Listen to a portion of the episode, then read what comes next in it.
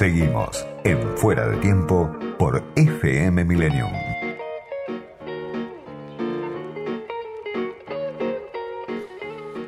Alejandro Galeano es egresado de Filosofía y Letras, es docente, escribe sobre ideas políticas, futuro y tecnología, bueno, en Página 12, en el diario AR, en la revista Crisis, en Nueva Sociedad, y escribió un par de libros de los que vamos a charlar, uno en especial. Además, es columnista habitual en el diario AR. Alejandro, soy Diego Genud, gracias por atenderme. Hola Diego, ¿cómo estás? Gracias por invitarme. Bien, muy bien. Bueno, hace rato que quería hablar con vos y empiezo por una por tu última nota en el diario AR, que creo que retoma también y dialoga con, con tu libro del que ya vamos a hablar. El autoritarismo capilar de la pandemia, se titula, ¿no? Eh, y decís ahí, este año y medio nos educó en la disciplina. Aislarnos, testearnos, denunciar al vecino, repudiar al que se queja, aplaudir al policía, venerar al científico. Es un autoritarismo capilar, cotidiano, casi dulce, que no depende de las payasadas del bolsonarismo ni se agota en el llanto provinciano por la infectadura, y que puede convivir perfectamente con cupo trans, aborto legal, sexting, marihuana legal, etc. Más, va más allá de las intenciones de este o aquel gobernante es el capitalismo el que lo pide. Hay una sociedad de mercado intensa, resentida y conectada que necesita ser gobernada. El autoritarismo capilar de la pandemia. ¿Para qué nos prepara la pandemia, no? Con esta definición, con esta descripción que hacías de, de cómo estamos viviendo desde hace un año y medio, bueno, en Argentina, pero obviamente a nivel global. Eh, sí, el, el, artículo toma dos temas.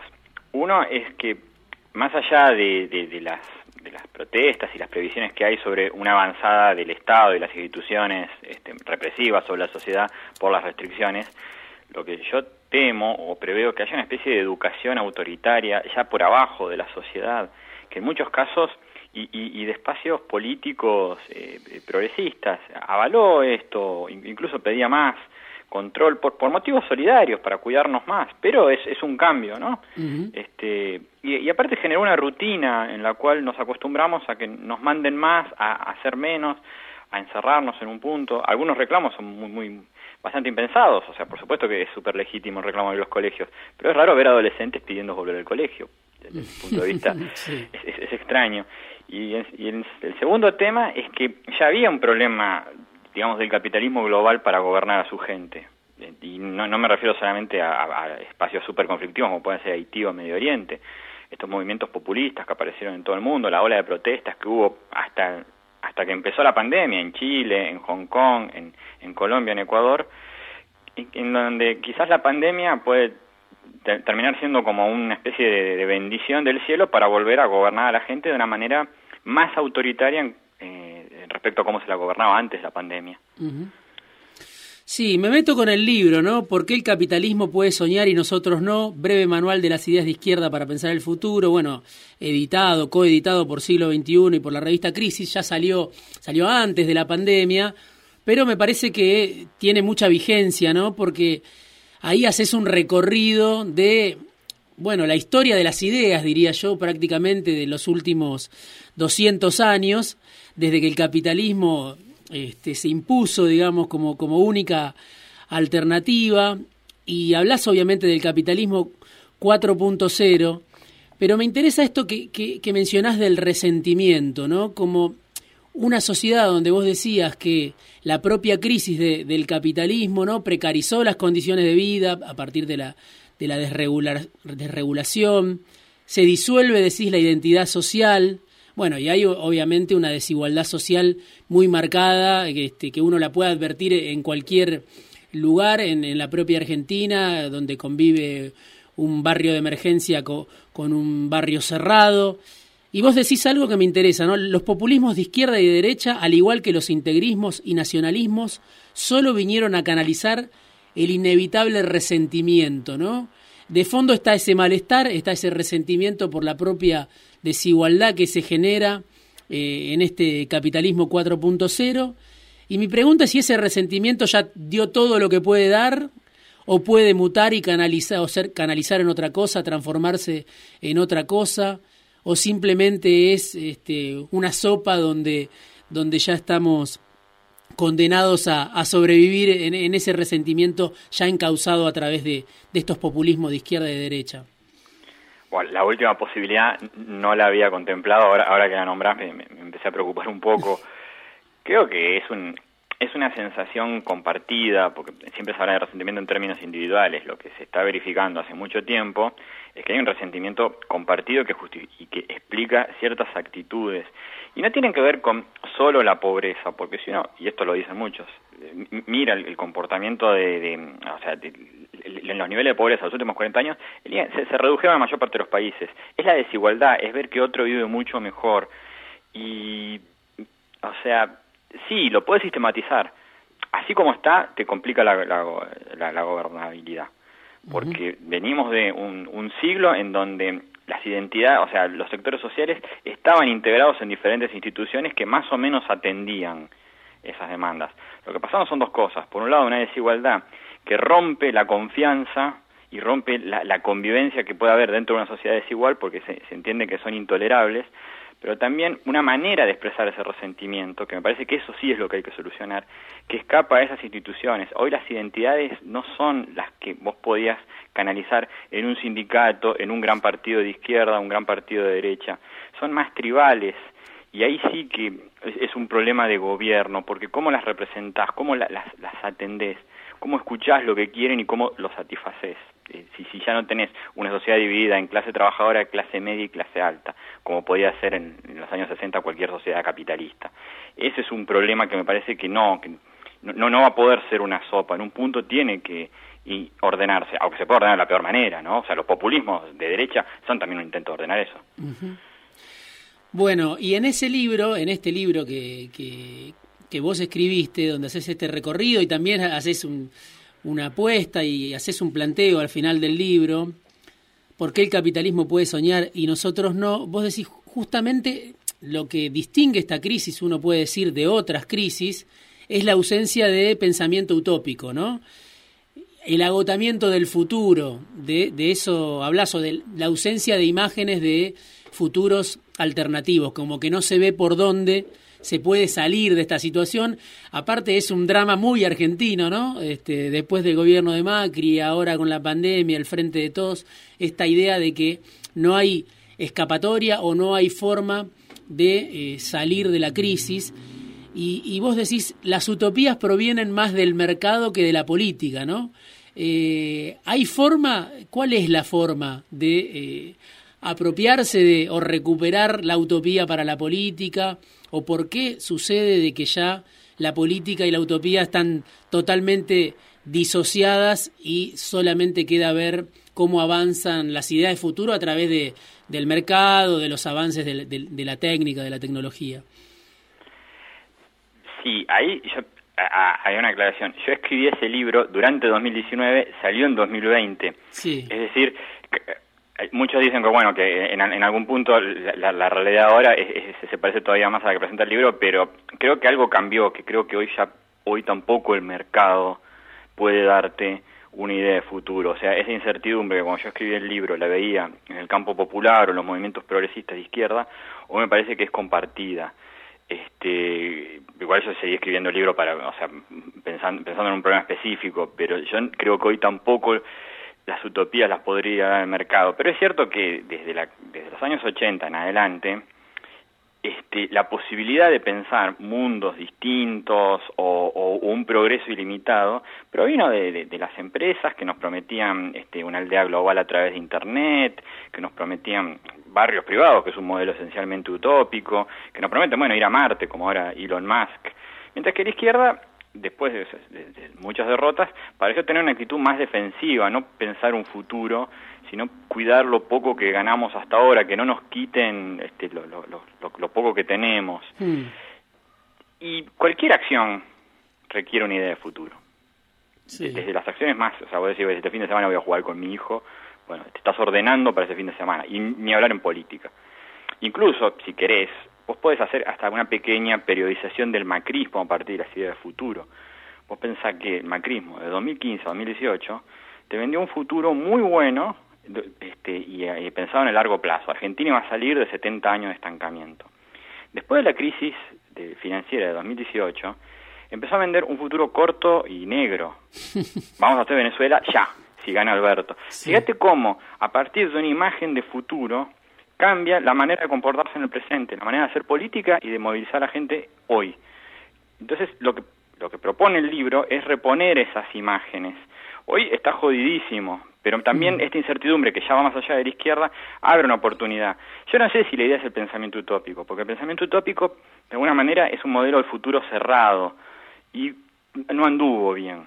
O sea, grande, gran parte de los fracasos del siglo XX fueron fracasos de modelos utópicos. Quizás pensar en modelos más abiertos, eh, mm, que no, no, no, controlamos tanto, dejar, dejar más abierto a, otras posibilidades, pero sí plantearnos una imagen que hoy, en el presente, y tomando data del presente, nos movilice hacia el futuro. Este, me parece que es un momento de cierre, o sea, de incertidumbre muy grande, pero paradójicamente eso habilita a pensar otros modelos de sociedad. Sí, y además, no, esta idea también un poco que puede ser leída o, entendida en términos locales, pero creo que, que, lo desborda de que desde los populismos, este, como en este caso el, ex Frente para la Victoria, el actual Frente de Todos, es un poco esta idea de hay que aguantar, ¿no? Este, para no perder, como vos decías, no sé, la asignación universal por hijo, no perder ciertas conquistas, no perder ciertas imágenes o, o cierta tranquilidad de conciencias, digamos. Pero claro, no hay futuro ahí, en esa, en esa lógica, ¿no? Y, esto que se dice ahora de que los jóvenes quizá migran hacia ideas este, como las que propone Spert, Milley, que habrá que verlo si es así, pero digo, quizá conecta con eso, con esa... Eh, eh, con esa idea de que está obturado cualquier posibilidad de, mejora y en todo caso lo que se trata es de, de resguardar lo, lo poco que se tiene, ¿no? Total, totalmente. Y, y ya es, es, algo previo a la pandemia. Bueno, me parece que un poco, como lo dijiste vos, quedaba claro. Mm. O sea, a veces parece que gobernaron resistiendo como aguante. Mm. Eh, mm. Resistiendo con aguante. O sea, que el gobierno era un acto de resistencia porque había un poder que, más grande que estaba enfrente, que puede ser Clarín, el campo. Sí, y es, una, y es paradójico porque la gestión kirchnerista, la, la de Cristina Kirchner y Néstor Kirchner, llevó adelante un montón de iniciativas que podían leerse como aventura hacia el futuro, conectar igualdad, pero siempre prefieren entenderlas como reparación de la crisis de 2001, sobre todo entre 2003 y 2008, ¿no? Estábamos reconstruyendo algo, este, pero siempre mirando el pasado que nos había roto, y desde 2008 hasta 2015 eso que vos decís, ¿no? Resistir a esta una embatida, a esta una embestida que viene de grandes poderes. Sí, sí, el futuro que vos no presentás lo va a presentar. O sea, si, si, tergiversando la frase de, de, de, Virardo, el futuro que vos no, sí. no presentás la, lo van a presentar otros. Yo no sé cuánto futuro presentan eh, los libertarios. Creo que ellos también movilizan un resentimiento. Mm. Y sí, se nota mucho en los discursos que tienen. Hay más bronca que esperanza ahí. Ellos también forman parte de este clima y no veo más futuro que una especie de eh, emplear el las fuerzas del mercado para vengarse, ¿no? contra los políticos, contra los parásitos, contra los planeros, vamos a usar el mercado, pero me cuesta ver la imagen de futuro que, que, que le ofrecen a sus seguidores, que son muy jóvenes. Buenísimo me pareció también el, capítulo en el que hablas de eh, la escasez, ¿no? El reino de la escasez y el capítulo dedicado a la, economía social, en especial que eh, obviamente traducido a, la lógica este, doméstica, a la escena doméstica. Estamos hablando de la UTEP, estamos hablando de la CETEP, de los movimientos sociales, de Juan Grabois, de Emilio Pérsico, de Barrios de Pie. Pero vos decís, bueno, ahí hay quizá un sujeto, ¿no?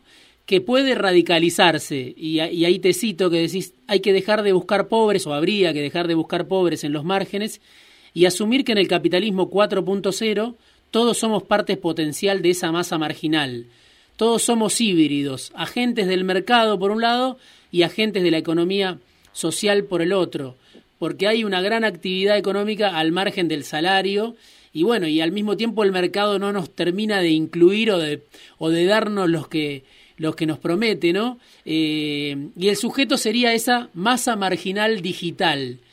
¿Podés contar un poco más esa idea de, de, de, de que quizá en la economía social en esta precariedad en la que hoy vivimos, este, eh, la gran patria monotributista, digamos, eh, puede haber un, sujeto.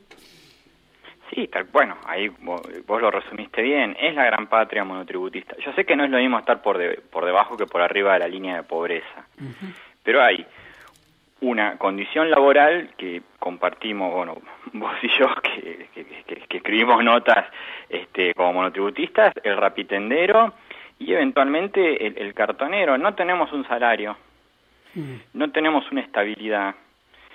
Eso es, por un lado, fuente de angustia, pero también de libertad, ¿no? O sea, porque somos hijos o nietos de una generación que sabía que se iba a jubilar de lo que había empezado a trabajar a los 16 años. Eso más o menos te empaquetaba el futuro y vos sabías lo que te esperaba. Nosotros no sabemos. Y otra vez acá aparece el futuro, ¿no? Como algo que, que, nos, que nos determina el presente.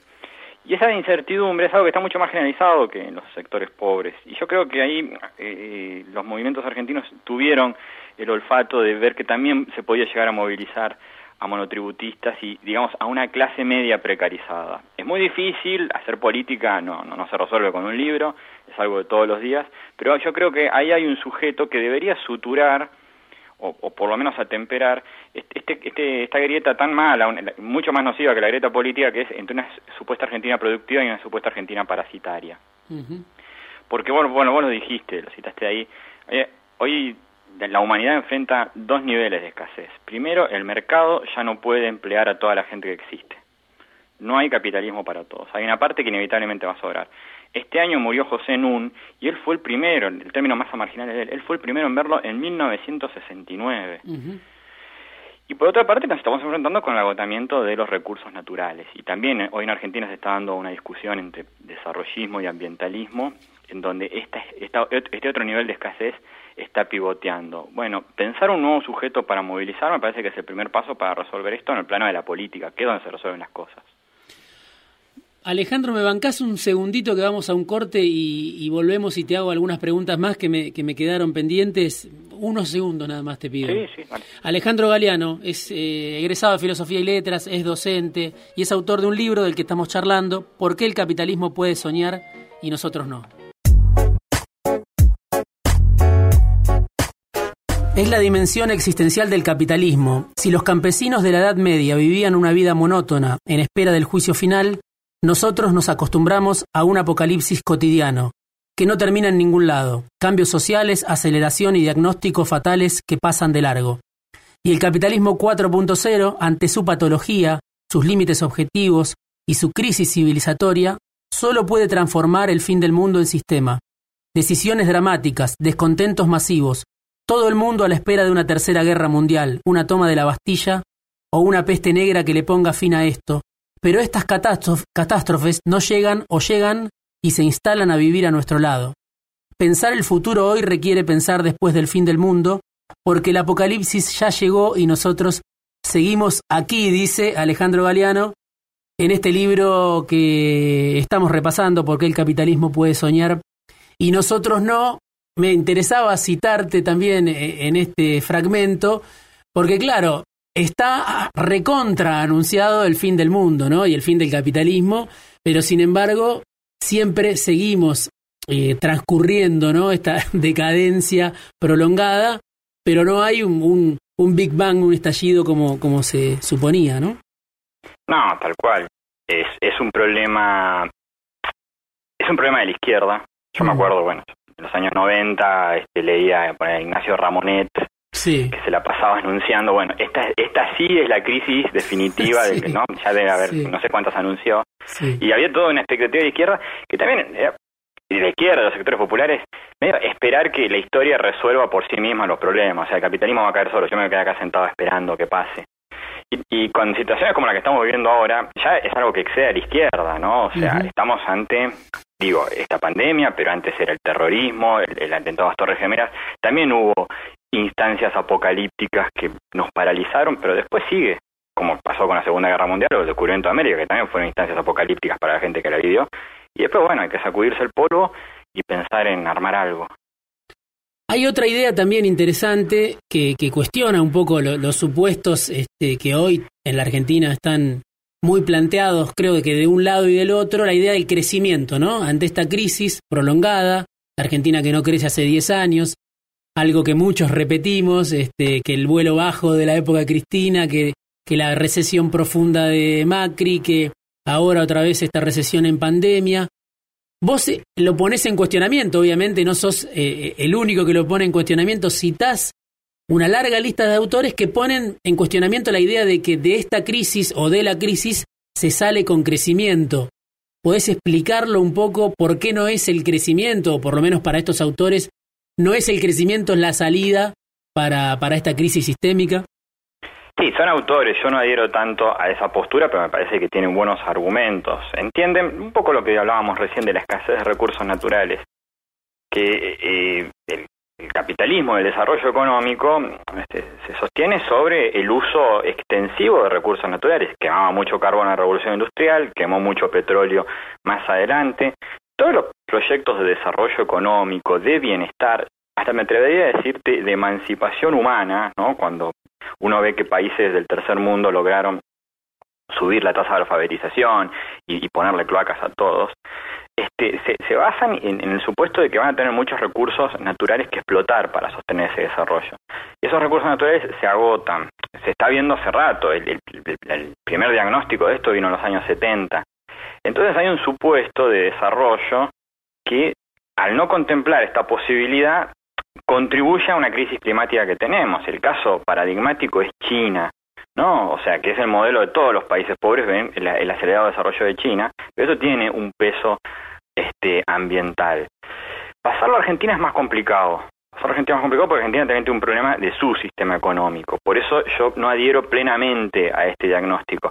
Si quisiera atar la coyuntura global con la coyuntura local, te diría que el parate argentino es una buena oportunidad para pensar un modelo de desarrollo que nos permita superar los atrasos sociales que tenemos, pero con otro paradigma más cuidadoso de los recursos ambientales. Yo creo que eso se puede resolver. Es una falsa dicotomía pensar que es desarrollo medio ambiente.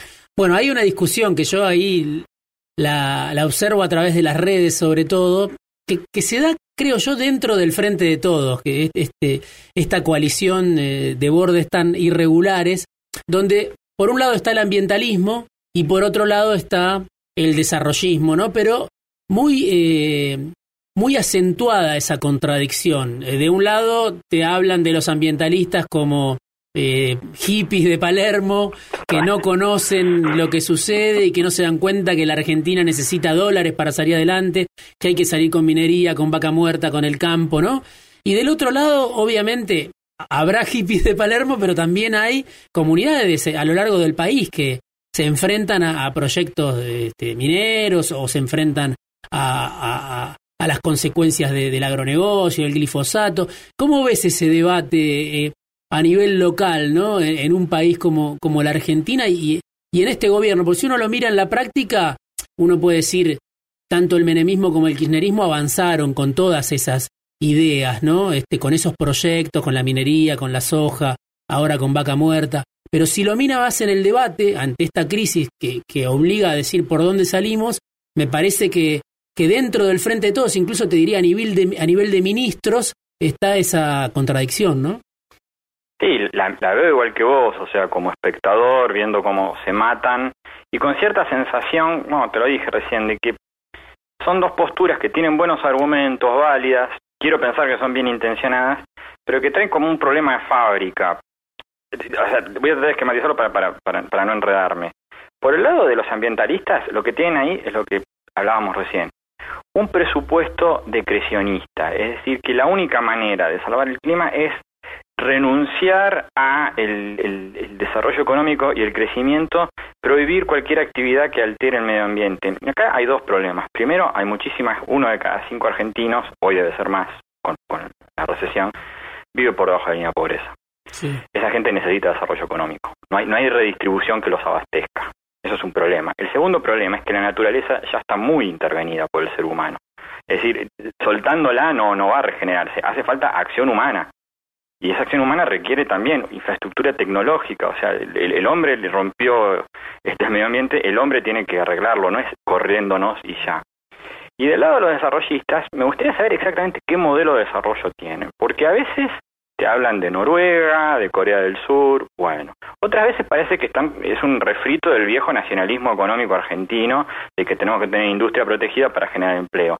Y después terminan este, sosteniendo y reivindicando proyectos que no tienen nada que ver con el desarrollo industrial, como puede ser un criadero de chanchos para exportar en el medio de la pampa o una salmonera. Entonces, eh, no veo el modelo económico que tienen. Y acá otra vez, eh, ¿cuál es la imagen del futuro? Porque para pelear la coyuntura este, nos revolvemos con todos los argumentos. ¿Alguien piensa en el día después? ¿Los ambientalistas piensan cómo podríamos vivir todos en el modelo que ellos proponen? ¿Los desarrollistas tienen una idea de economía plena más allá de este, esta salmonera o aquella minería? A eso, eso, eso es lo que veo que falta en el debate. Alejandro, me quedé sin tiempo. Me, quedé por preguntarte por Hugo Sigman, que es uno de los este, protagonistas de Los Dueños del Futuro, el libro que escribieron con Hernán Banoli. Te voy a tener que llamar, me parece, otro día para que hablemos de, Hugo Sigman, que además es, dueño del, laboratorio Map Science y es este, el que fabricó el principio activo para, para la vacuna de AstraZeneca, pero que Banoli y Galeano ya lo habían advertido que era uno de los dueños del futuro cuando escribieron este libro, que no sé de qué, de qué año es, pero de hace varios, ¿no? 2017. De 2017. Te voy a llamar seguramente para charlar un poco de Sigman eh, en una clave distinta por ahí a, la de la publicidad que, suele propagar Sigman. Encantado. Igual creo que a esta altura vos podés explicarme tanto de Sigman como yo vos porque lo estás cubriendo muy bien, te leo seguido y, lo tenés ahí en la mira. Alejandro, te mando un abrazo. Gracias, por, este rato. ¿Por qué el capitalismo puede soñar y nosotros no? Breve manual de las ideas de izquierda para pensar el futuro. Alejandro Galeano lo escribió para una colección de siglo XXI y la revista Crisis.